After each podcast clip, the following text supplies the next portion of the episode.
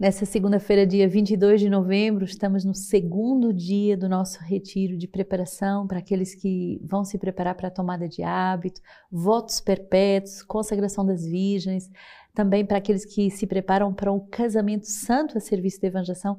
E eu quero lhe dizer que se você ainda não tem o seu compêndio desse próximo ano, adquira porque já é muito bom começarmos o advento já com a visão daquilo que o Senhor vai fazer de novo. E esse ano ele vai trabalhar esse dom da responsabilidade. Então, ninguém me tira a vida, eu a dou livremente, é o título desse ano, e já pude a alegria de, de estar com o Papa na fundação da nossa casa em Roma, de entregar ao Santo Padre esse, esse itinerário que nós fazemos já há tantos anos e que milhares de pessoas eh, se juntam a nós para vivermos juntos a alegria de, eh, de apologia, nos deixarmos santificar por essa palavra. Hoje, para além desse segundo dia de retiro, celebramos Santa Cecília, Virgem Mártir, então a alegria também de termos uma irmã Cecília no meio de nós, como tantas outras irmãs que têm nomes de santos e que são chamadas a, a nos mostrar essa virgindade, essa pureza, essa alegria de ser de Deus. E queria, como vos falei ontem, queria que ao longo desses dias que nos preparam até o Natal, fazer, fizermos um, um pequeno retiro através da Alexio Divina também com esse documento sobre o dom da fidelidade e a alegria da perseverança. Hoje os números 3 e 4 desse documento. No número 3 diz assim: hoje eh, devemos nos interpelar. Por que, que as pessoas têm tanta dificuldade de serem fiéis e perseverantes na vida consagrada. E eu alargo aqui a vida consagrada também a todos os estados de vida de consagração de vida. Por que, que somos, temos tanta dificuldade em ser fiéis e de uh, perseverar uh, nesse, uh, nesse, nessa graça que recebemos como chamado de Deus? Esse documento ele vem a auxílio tanto de cada um de nós, é um documento que todos nós devemos ler, não, não é restrito só às irmãs ou aos padres, é a todos eu creio que pode ajudar muito, mas ele também vem ajudar a todos os formadores e todos aqueles que têm ministério de governo. Então, um documento para ajudar cada um que quer consagrar a sua vida sendo fiel, sendo perseverante. Eh, também aqueles que são formadores de outras almas que estão nessa graça e também aqueles que têm que tomar decisões de governo. E o documento vai se dividir em três partes. A primeira parte, o olhar e a escuta. O documento vai dizer que muitas vezes podemos uh, perceber situações de mal-estar, de dificuldade, de crise na vida pessoal e comunitária, de tantas pessoas que uh, vivem isso e nós não devemos nem ter uma atitude alarmista, como se fosse o fim do mundo, mas também uh, não podemos subestimar, dizendo, bom, isso não é nada, isso vai passar. Ter um, uma capacidade de escutar nas entrelinhas, Será que isso é algo de sério e de profundo? E o que é que isso me conduz a tratar mais profundamente? A quem tem a honestidade e a humildade de admitir os seus problemas, este pode ser acompanhado e ajudado. Então, o documento vai ser muito radical. Ele vai dizer: olha, não basta termos estruturas que possam ajudar os consagrados, é preciso que a pessoa tenha a humildade, a honestidade de dizer: aqui eu tenho uma fragilidade, aqui eu tenho um problema, aqui eu preciso de ajuda. Os problemas, diz o Papa, têm rosto, têm histórias, têm biografias. Trata-se de reconhecer num irmão, numa, numa irmã em dificuldade, reconhecer as próprias dificuldades. E quando uh, prescrutamos a presença de Deus, ninguém fica excluído. Não podemos dizer vou ajudar esse e não ajudo aquele. Podemos crescer, olha que bonito o que o Papa disse, podemos sempre continuar a crescer e a dar algo mais a Deus, sobretudo no momento em que experimentamos dificuldades mais fortes. Então, se você vive um momento de dificuldade e você diz assim, bom, então como eu vivo dificuldade, eu não posso dar nada a Deus, eu não posso uh, crescer para Deus, eu não posso uh, ajudar a comunidade a crescer. Não, não, negativo, você pode, porque mesmo nos momentos de grande dificuldade, nós somos chamados a amadurecer e nós somos chamados a ser fecundos. Então, o primeiro uh, capítulo vai ser olhar e escutar profundamente a realidade daquela pessoa que sofre e que precisa de ajuda. Segundo capítulo, grande capítulo desse documento é reavivar a consciência. O binômio fidelidade e perseverança vai caracterizar de verdade o magistério sobre a vida consagrada. São aspectos inseparáveis da mesma atitude espiritual. A perseverança é uma qualidade indispensável para a fidelidade.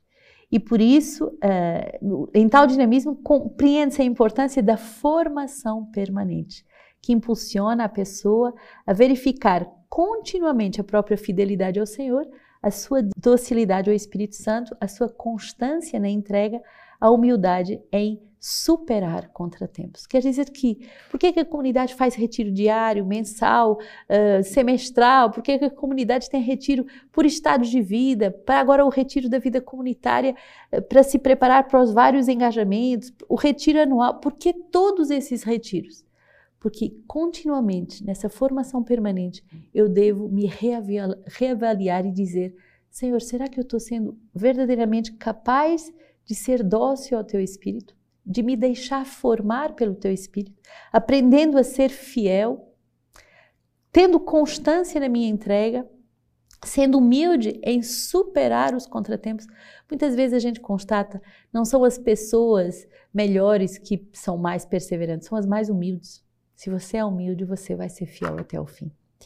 Na verdade, a vocação é um caminho de transformação que renova o coração e a mente da pessoa e por isso ela vai fazer a experiência de ter que discernir a vontade de Deus, sabendo o que é bom, o que agrada e o que é perfeito.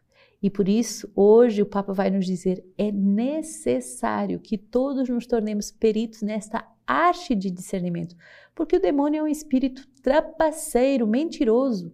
E nos momentos de crise ele vai jogar essa confusão, dizendo que você estaria melhor se você fizesse outra coisa da tua vida, se mudasse de marido, se mudasse de cidade, se mudasse de filho, se mudasse de pais. Mas irmãos, não é mudar de nada exterior, é amadurecer. E através das dificuldades, discernir aquilo que Deus quer falar ao nosso coração.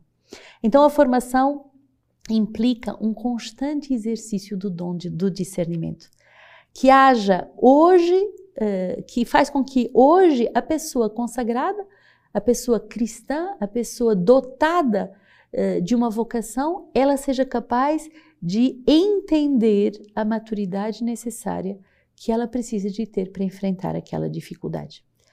Na vida consagrada, a maturidade é essencial.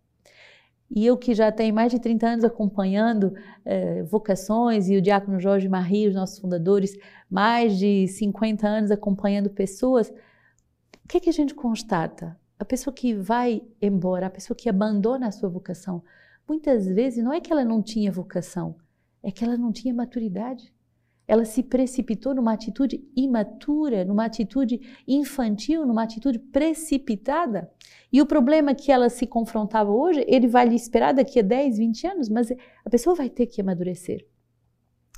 Terceira etapa desse documento é a explicação de como, se você quer sair do teu compromisso, então tem regras de como se faz isso. Na vida, na vida consagrada, diz o documento, não podemos caminhar sozinhos e não podemos eh, tomar a decisão de abandonar uma vida consagrada, um engajamento, um compromisso de forma anárquica, de forma impulsiva, mas devemos nos deixar acompanhar seriamente.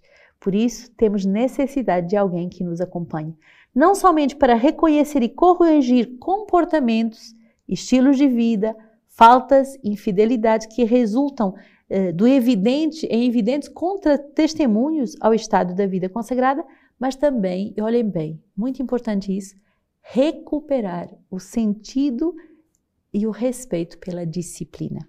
E o Papa vai nos ensinar aqui sete aspectos que a disciplina trazem para a nossa vida e para a nossa vocação, e a disciplina está intimamente ligada com a perseverança e com a fidelidade. Primeiro, é que a, a, disciplina vai cuidar da ordem da nossa vida, ela vai dar ordem, vai ordenar a nossa vida.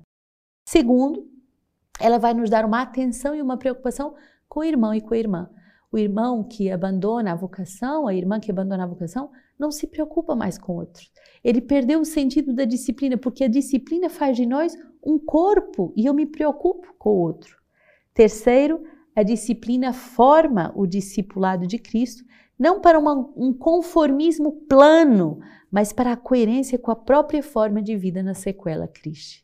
Não é para fazer como os outros fazem, mas a disciplina vai me dizer, eh, vai me pôr nessa rota uh, da, do verbo, mas na rota do verbo que eu devo trilhar, nessa sequela Cristo. Educa também, é o quarto ponto, para, para o necessário distanciamento da mentalidade das ideologias mundanas que comprometem a credibilidade do nosso estado de vida. Se você for disciplinado, e por exemplo, nos usos das mídias sociais, nas conversas, se você for disciplinado, você é protegido dessa mundanidade que quer corromper a tua vocação. Quinto, ela promove um ativo sentido de vigilância. Quer dizer que a pessoa que é disciplinada, ela está numa atitude de vigilância que vai proteger a sua vocação. Sexto é uma atitude interior de prontidão. Aquele que é disciplinado está pronto, pronto e ele é lúcido diante das situações adversas e perigosas. Para seguirmos nosso Senhor, vamos ter muitos, uh, muitas armadilhas no nosso caminho, mas aquele que é disciplinado, ele vai se dar conta e vai ser pronto eh, interiormente a reagir e a lutar contra as armadilhas. E por fim, é um exercício de misericórdia, porque somos devedores da misericórdia de uns para com os outros. Então, nesse documento, através desse retiro que vos proponho dia após dia, vamos resgatar esse sentido muito forte da disciplina como uma grande arma de proteção da nossa vocação. O número 4 desse documento vai dizer que o caminho de fidelidade na perseverança também requer saber olhar com realismo e objetividade, sem fechar os olhos diante do aparecimento de problemas ou de críticas e podermos também eh, aceitar que reconhecer que houveram desvios quanto à fidelidade que eu era chamada a, a viver. Um caminho de fidelidade autêntica, e o Papa vai nos dar quatro pontos nesse documento. Ele sabe ler e discernir a própria história e se interroga em primeiro lugar, sobre a fidelidade do amor. Será que eu estou sendo fiel ao amor de Deus, ao chamado de amor de Deus na minha vida? Segundo, aprenda a escutar a própria consciência e a formar-se para uma consciência dotada de um reto juízo. Será que eu tenho uma consciência retamente formada? Será que a minha consciência ela me ilumina e me diz o que devo fazer na hora certa? Terceira, a disciplina da própria vida para não esvaziar de sentido o cuidado da interioridade. Hoje estamos numa vida tão rasa, uma superficialidade que quer nos esvaziar da interioridade. Justamente essa disciplina, esse caminho de fidelidade e perseverança vai nos guardar nessa vida de interioridade. E por último, acolher o dom da graça divina, promessa e penhor, nosso permanecer no seu amor. Temos a certeza que é Deus que nos chama a permanecer no seu amor e por isso queremos com confiança trilhar os caminhos da fidelidade e da perseverança. Hoje, na leitura que nos é dada nesta Lexia Divina, Daniel 1, de 1 a 6, 8 a 20, justamente vamos ver que no terceiro ano do reinado de Joaquim, rei de Judá, o rei da Babilônia, Nabucodonosor, marchou contra Jerusalém e pôs-lhe cerco. O Senhor entregou-lhe nas mãos Joaquim, rei de Judá, assim como uma boa parte dos utensílios do templo de Deus. E ele os transportou à terra de Sinaar, depositando esses utensílios na sala dos tesouros de seus deuses. Depois, o rei ordenou a Asfenés, chefe dos seus eunucos, que escolhesse dentre os filhos de Israel alguns moços, quer de sangue real, quer de famílias nobres, nos quais não devia haver defeito algum. Deviam ter boa aparência, ser instruídos em toda a sabedoria, conhecedores da ciência e sutis no entendimento, tendo também o vigor físico necessário para servirem no palácio do rei. E as Fenés lhes ensinaria a escrita e a língua dos caldeus. O rei lhes destinava uma parte diária das iguarias reais e do vinho da sua mesa, e eles seriam educados durante três anos, depois dos quais deveriam tomar lugar no serviço do rei. Entre eles encontravam-se Daniel, Ananias, Misael e Azarias, que eram judeus. Ora, Daniel havia resolvido em seu coração não se contaminar com as iguarias do rei, nem com o vinho da sua mesa. Por isso pediu ao chefe dos eunucos para dele se abster. e Deus permitiu que Daniel alcançasse a benevolência e a simpatia do chefe dos eunucos. Este, porém, disse a Daniel: Eu temo o rei, meu senhor, que determinou vossa comida e vossa bebida. Se ele vier a notar vossas fisionomias mais abatidas do que os outros jovens da vossa idade, poreis em perigo a minha cabeça diante do rei. Então Daniel disse ao dispenseiro a quem o chefe dos eunucos havia confiado Daniel, Ananias, Misael e Azarias: Por favor, põe os teus servos à prova durante dez dias. Sejam-nos dados apenas legumes para comermos e água para bebermos. Comparem-se de, comparem depois, na tua presença, o nosso aspecto e os dos homens que, dos jovens que comem das iguarias do rei. Conforme o que notares, assim procederás para com os teus servos. Ele atendeu-os nesse, nesse pedido e os submeteu à prova durante dez dias. Depois dos dez dias, o aspecto deles parecia melhor e eles se apresentavam mais bem nutridos que todos os jovens que se alimentavam das iguarias do rei. Desde então, o dispenseiro passou a retirar os alimentos e o vinho que lhe eram destinados, fornecendo-lhes só legumes.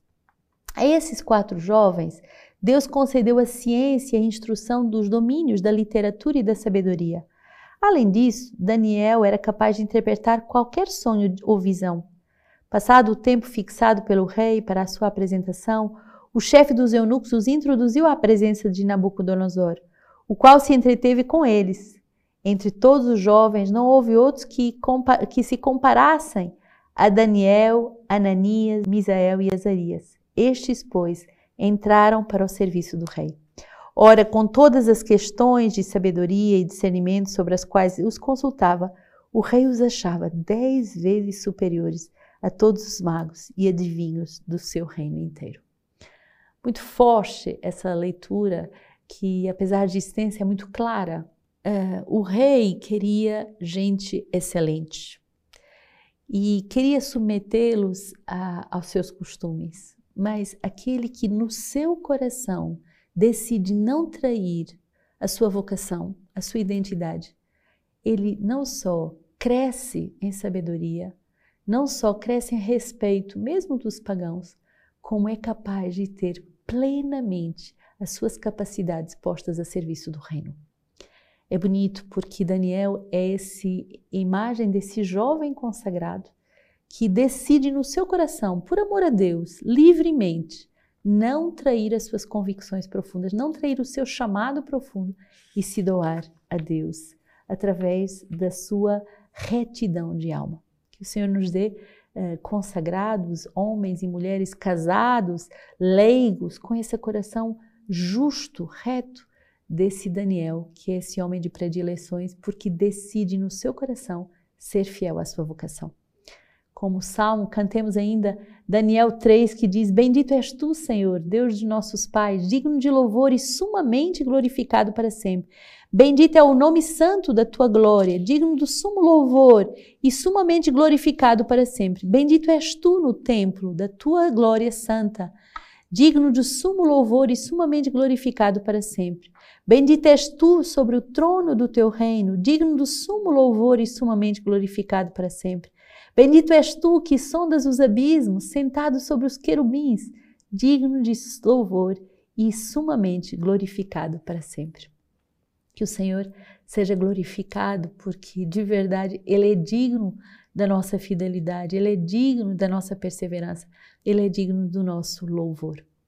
Lucas 21, 1 a 4 tão pequenininho essa, esse evangelho, mas ele é tão claro. Levantando os olhos, ele viu os ricos lançando ofertas no tesouro do templo, mas viu uma viúva indigente que lançava as duas moedinhas e disse: De fato eu vos digo, esta pobre viúva lançou mais do que todos. Pois todos aqueles que deram do que lhes sobrava para estas ofertas, esta, porém, na sua penúria, ofereceu tudo o que possuía para viver. Essa viúva fiel, perseverante, é a imagem do consagrado, é a imagem uh, do leigo fiel a Deus, é a imagem do casal missionário, aquele que dá tudo para sempre, que não retém nada para viver.